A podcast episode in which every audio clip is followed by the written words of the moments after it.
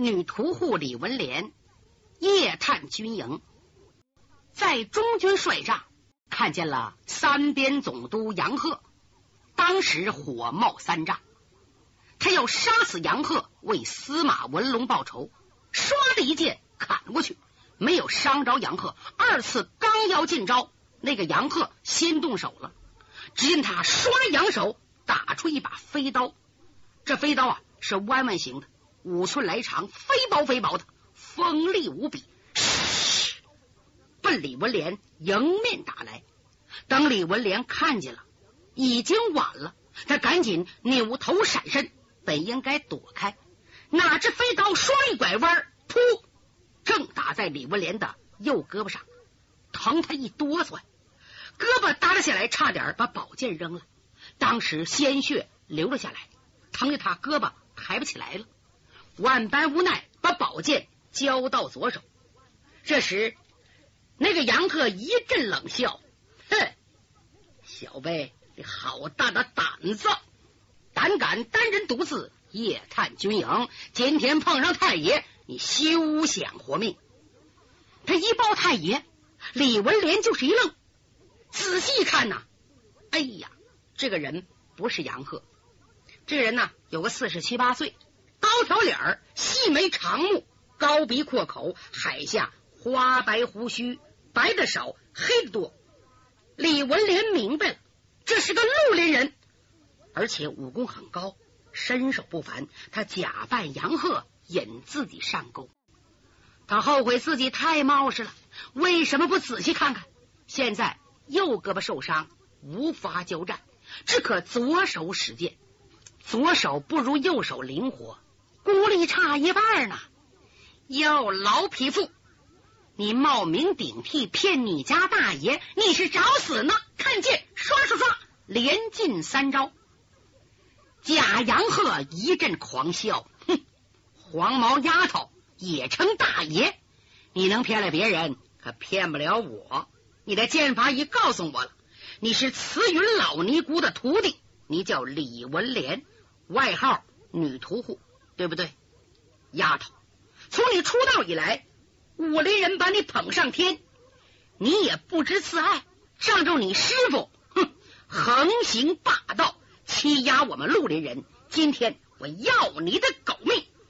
那个老尼姑远在千里之外，无人帮助你，我把你一刀一刀的剐了。李文莲听这话，倒笑了。哎，我和你有什么仇？有什么恨？啊！你骗我，打伤我，还要把我剐了？没有仇恨，实话告诉你，我们是为对付江建臣，没想到叫你给搅了。你既然帮助江建臣，就是我们的对头冤家，死有余辜。哟，那可不应该。嗯，你和姓江的有仇，关我姓李的什么闲事啊？得了，我走了。丫头，你往哪走？你是我笼中之鸟，网中之鱼。不信你回头看哟！李文莲回头一看，可了不得了！帐篷门口出现四个彪形大汉，浑身穿青，遍体挂扫，每人掌中一口弯刀，站住！当时堵住李文莲的后路。李文莲这回啊有点害怕，这是他出道以来头一回吃这么大的亏呀，胳膊受伤。腹背受敌怎么办？硬闯闯不出去。如果被祸遭擒，必受侮辱啊！这可怎么办呢？这阵他的伤口啊不疼了，而是发麻，因为他精神高度集中，自己不知道。他还在想主意怎么冲出去，嘴里啊嘟嘟囔囔的。哎，我说贾杨鹤，你是谁？你敢报个名吗？你为什么替杨鹤卖命？司马文龙是怎么死的？你敢不敢说？贾杨鹤一声冷笑：“丫头，你想要口供啊？哼，恕我无可奉告。来呀，把他给我抓住！”守在门口四个人答应一声，手压单刀，噌就窜上来了。如果四个人抓李文莲，李文莲不受伤还可以打一阵，这一受伤，非得被擒不可。就在这关键时刻，帐篷外来了一个人，这身法太快了，像旋风一样，滴溜溜来到门口，噌，往前一窜，就来到大帐。进了帐篷，正赶上那四个穿黑衣服人一举刀，外边进来人呢，伸出食指，啪啪啪，连点四下。四个使刀的被点穴，当时都不能动了。贾杨鹤一看，手下四个人被点穴，当时吓一跳。什么人？是我，老朋友，你不认识我了？好，贾阳鹤仔细瞧，帐篷内站着个老头，有个五十四五岁，中等身材，体格特别健壮。头上高挽牛心发髻，眼窝深陷花白胡须，一身青布裤褂，腰系带子，足蹬洒鞋，背后背着一口单刀。贾阳鹤不看便把，一看，机灵打个冷战。嗯，是你，我真想不到啊！你能到我的军营中，你来的可真是时候。女屠户李文莲一看。哎呦，可乐坏了！他认识谁呀？这是快刀雅阎罗郭天柱。郭天柱一直暗中保护李文莲呢，两人情同父女。今天晚来一步，李文莲受伤了，他很心疼，冲进大帐，将四名打手给制住。他一反常态，平时啊不说话，外号叫雅阎罗。你问十句也不说一句，今天。却开口了，李文莲喜出望外呀，叔叔你可来了！哎呀，我真想你呀！你看我都受伤了，血流的好多好多，快替我杀尽这帮畜生！不料雅阎罗只看李文莲的伤口，理都没理他，反而对贾阳鹤说：“姓贵的，咱们打开天窗说亮话，江湖上都知道你死了。”原来你神通广大，二十年来竟能藏身在边陲要害。今天能不能看在我的面上，放了这个不懂事的丫头？我叫她立即离开此地，不管你们的事，并且回山禀告我的老主人，绝不让他难为你，也保证替你保密，绝不泄露你在军营。怎么样？那个假杨鹤。没说话，女屠户李文莲把肺都气炸了。哎呀，我不干！我伤了这么重，你还不让找我师傅？叫我师傅找他报仇，你太便宜他。还有我三哥的事，我要管，我就是管。该死的哑巴，你怕他？你走好了。他真心了，眼泪呀都要流出来了。是啊，从他记事那天起，就没见过雅大叔像今天这么。低声下气的求过人家，这个人呐，宁折不弯，认可叫人杀了，也不会说句软乎话。今天一反常态，可雅阎罗不理他，还是低声下气的说：“呃，姓贵的，好在这丫头没有把事情闹大，你放她吧，我求你呢。怎么样？难道不给我个面子？”贾杨鹤还是没说话，女屠户啊，气得玉面煞白。怕死的假哑巴，你是窝囊废，你是不参假的大孬种。从现在起，我们华山没有你这号人。我是未来的掌门人，我不要这人。你快走，走得越远越好，永远不要叫我见着你。李文莲怎么骂，快刀雅阎罗好像聋子似的，充耳不闻。第三次向。贾阳鹤求情，姓贵的，怎么样？我再求你一次，你放了这丫头吧。怎么不给面？我的耐心可是有限的。看来呀，那个姓贵的对雅阎罗也有很大顾虑。雅阎罗连求三次，他脸上肌肉突突突跳了三次。最后下狠心，嗯，好吧，郭兄的话，桂某人敢不遵命？好，我送二位离开此地。只是我手下四个人被你给点了穴，请你解开穴道，如何？可以。那好，请说个请，女屠户还要蹦的呢。再看雅阎罗，以迅雷不及掩耳的速度，啪，点中了女屠户的软麻穴。随后捡起飞鸿宝剑，自己别在腰上，夹起女屠户啊，噌往外就走，要离开帐篷门口了，给那四个黑衣人解开穴道。姓贵的，这么走不行，这个娃娃伤太重，给一个丹药吧。怎么还要丹药？废话，既然放我们，你不给药叫怎么放？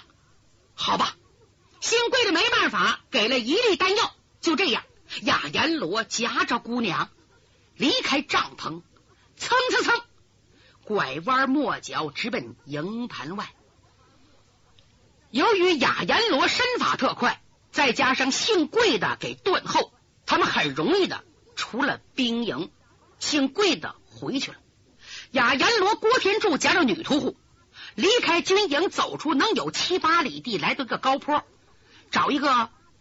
草长得很厚的地方，把女屠户放下，顺手解开了穴道。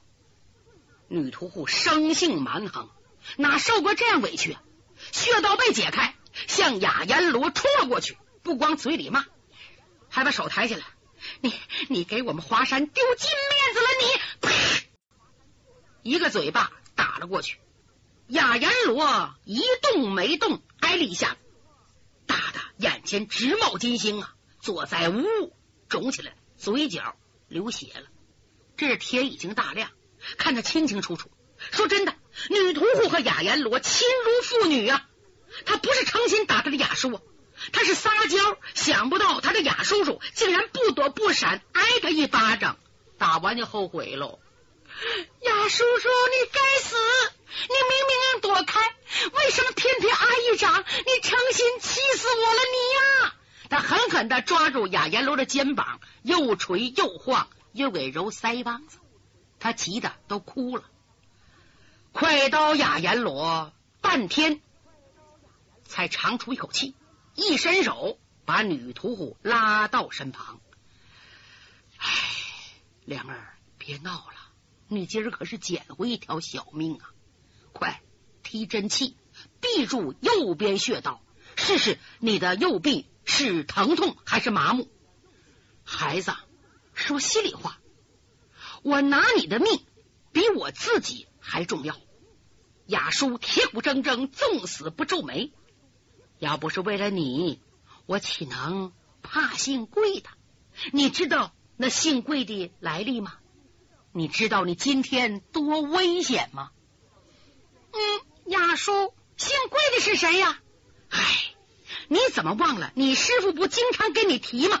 使飞刀的，姓贵的呀。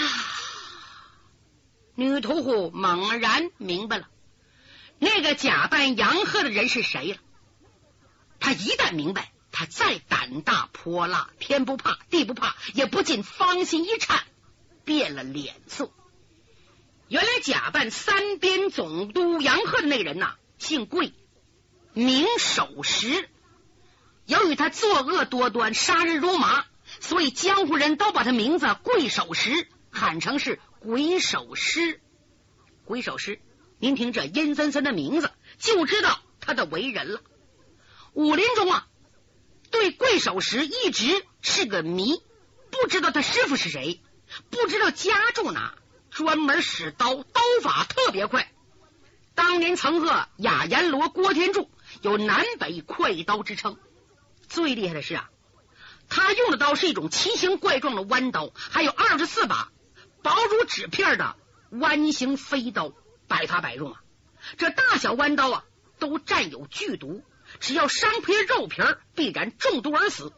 这人挺可恨，烧杀抢劫无所不为，主持正义的武林人曾经联手发誓要除掉他，要为人间除害，结果呢？不光没有把他除掉，反而叫他杀了不少人。大家联手，他害怕；只要大家分开了，成了孤雁，都叫他给宰了。他诡计多端，行动诡秘，始终没有找到他的巢穴。到后来，惊动了先天无极派的掌门人吴金龙和华山神尼慈云师太，这两人出头，要决定把他置于死地。还没等动手呢，突然有人发现他死了，死在东岳泰山附近。当时不少人呐对他死有些怀疑，做过细查，只看身材挺像，衣服兵刃也像，人死变形，不好下结论。不过时间一长，他也不露面，人们相信他不在人世。哪知他为了躲避，竟然投靠了三边总督杨鹤，隐身在边陲要塞。请想，有谁能到这个地方找他呢？今天他在这儿露面了。女头这才明白，自己雅叔为了自己生命安全，才不得不向鬼手师低声下气。等他知道那个假杨鹤就是师傅藏提的江湖第一个人鬼手师时，不由得一惊，急忙运气。防止毒气蔓延。他撕开衣服一看伤口啊，哟，吓得妈呀一声。刚受伤的时候啊，就脚有东西在胳膊上划了一下，没有什么感觉。现在一看，这口子有四寸来长，流都是黑紫色的血，伤口周围的皮肉全都向里卷着。一提鼻子，有股腥臭味，中毒了啊！亚叔。我中毒了，我这膀子不好使了，我舌头不好使了，这怎么办？别怕，来，我给你洗伤口，我这有他的解药，给你敷上就好了。哎，好，我走不动，来，我扶着你，扶着他来到小河边，刚要清洗伤口，这个女屠户已经两眼发黑，心口发闷，昏了过去。雅阎罗急坏了，忙取出贵手时给他的解毒药。刚想把药给他呼上，就在这阵儿，突然迎面发现个小黑点儿，这是个人，真身法太快了。雅阎罗看见黑点这人，已经来到切近，直人来到切近，一伸手来夺女屠户。雅阎罗吓坏了，怕是鬼手师，随后追来，他拼命的保护李文莲，不料李文莲的身体已被来人抱在怀内。就连手中药丸也被人家顺手牵羊，本儿给抢过去了。这下雅阎罗郭天柱被激怒了，他一生中出生入死，大小战役上千呢，没栽过这样跟头啊！再加上他拿李文莲当亲生女儿，姑娘家的身体能让别人沾手吗？大胆什么人？说到这儿。他手握刀把，就想拼命。这阵来人抢着抱过女屠户，连忙说：“亚大叔，别误会，是我，我是江建臣啊！”亚阎罗把手放下了。原来江建臣带着五凤楼和李明追赶李文莲，追了半宿没追到，只可拼命跑。天光放亮，赶到这儿。已经晚了，李文莲受伤了。江建臣抓住军中的一个岗哨，问清此事，随后赶来。他知道李文莲是为自己而伤，故此抢着要救他。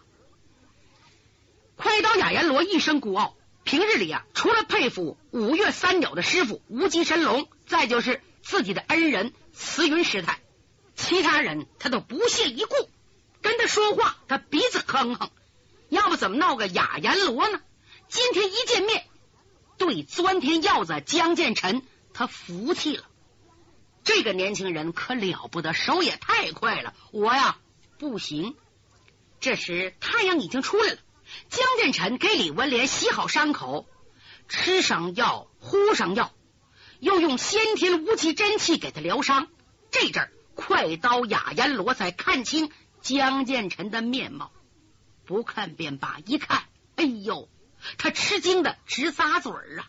嘿，苍天太厚待江建臣了，竟然集禀赋、俊美、功高、冷傲于一人之身，老天爷太偏爱他了，怪不得文莲为了江建臣不顾生死的追呀！他正在合计，江建臣说：“雅大叔，哎呀，江三爷，您名列三鸟，当代武林奇人。”我是华山的仆人，怎敢高攀？你折杀我了！哎，您太客气了。